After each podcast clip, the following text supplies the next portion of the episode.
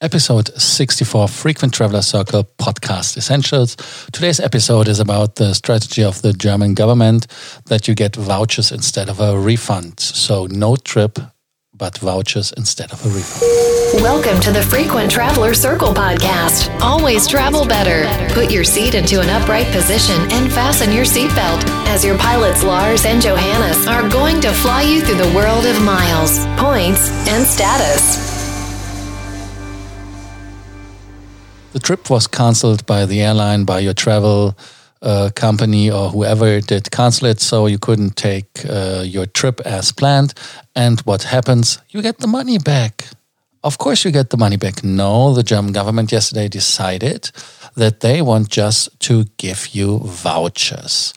What does it mean? It means of course, that the coronavirus is uh, troubling not only in Germany, worldwide airlines, hotels, everybody who is involved in the travel industry is suffering. And so, to take the pressure out of the cooking pot, they say that they uh, do following.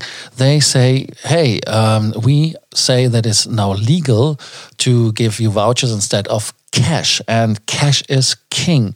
And um, the reason, yeah, it's of course to support it. And the governments are giving money for for the bailout, um, and uh, want us to have the vouchers that we are supporting the companies. But why should we support a company that is not supporting us in good times? Now we have to be there in bad times. And the other thing is, which is more, yeah, let's call it devastating i don't know it's confusing at least that that we are forced to do it so when we signed the contract there was never talk about that if the travel doesn't happen that we have to be happy with vouchers i mean in an industry like the travel industry where it's already a little bit confusing that you are um, that you are paying for something in advance and they have the right to screw you 14 days uh, for free before the trip, except that you have to make the travel happen. Then in the last 14 days, they have to give you compensation. So that is, they are already blessed in their industry. And uh, so we are now having the other situation that the law is changed afterwards. So means that yesterday's ruling is affecting not only the payments which are done from maybe yesterday or today on. No, from the from the past. So it could have happened that you six months ago booked a trip for a couple of thousand euros and and the trip didn't happen and you don't have the the trip itself uh, to get your holiday and to recover and everything.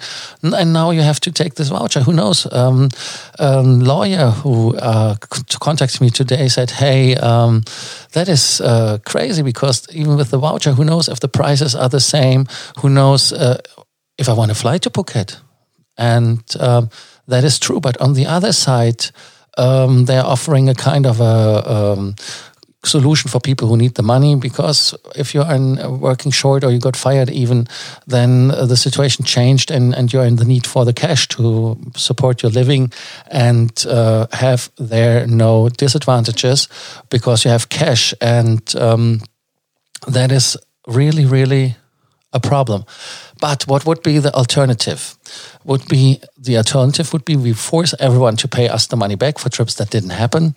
Um, that means that thousands of people in the travel industry, not only, like I said, in Germany, in Europe, worldwide, are not getting paid, and yeah, they are not getting paid even. Um, when you see that hotels kick people out and and pay minimum amounts of money, and um, the other thing thing is we want all to have the opportunities to travel again when the crisis is finished. And we want to have airlines, we want to have choice, we want to have hotels, we want to have a lot of hotels where we can choose from.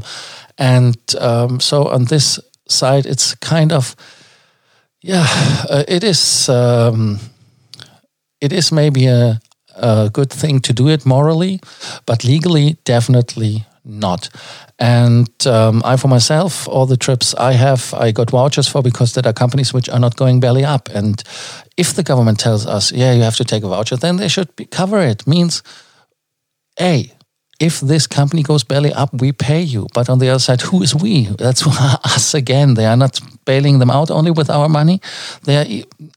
It, it is. It is a vicious circle, in my opinion, and a problem. But morally, definitely we should go for the voucher option. Um, by law, they should pay us back.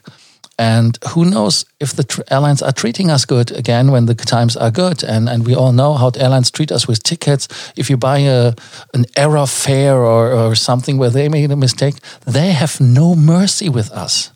And, and so for that reason, I can understand you if you are saying that, uh, hey, um, I don't have mercy with them now. So uh, the lawyer I mentioned, uh, his name is Dr. Matthias Böse.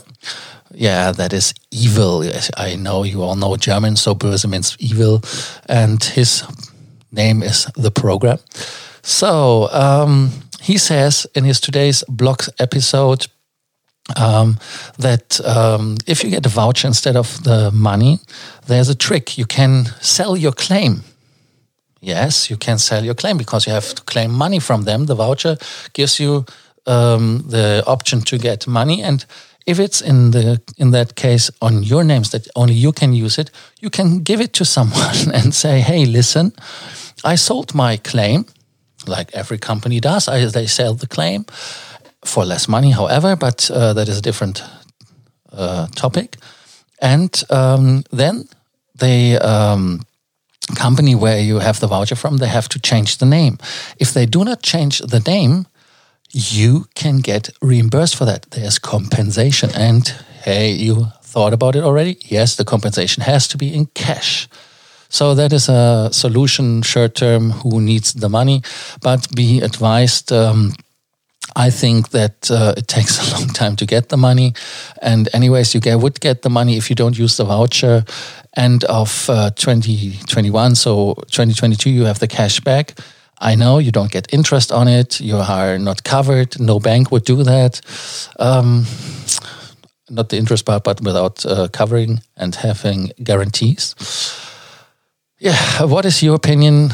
Uh, do you think that we should uh, give the airlines, hotels, or the travel industry in general the voucher option and to give them a little leash that we find the world after the coronavirus a little bit closer to the world like it was before the coronavirus?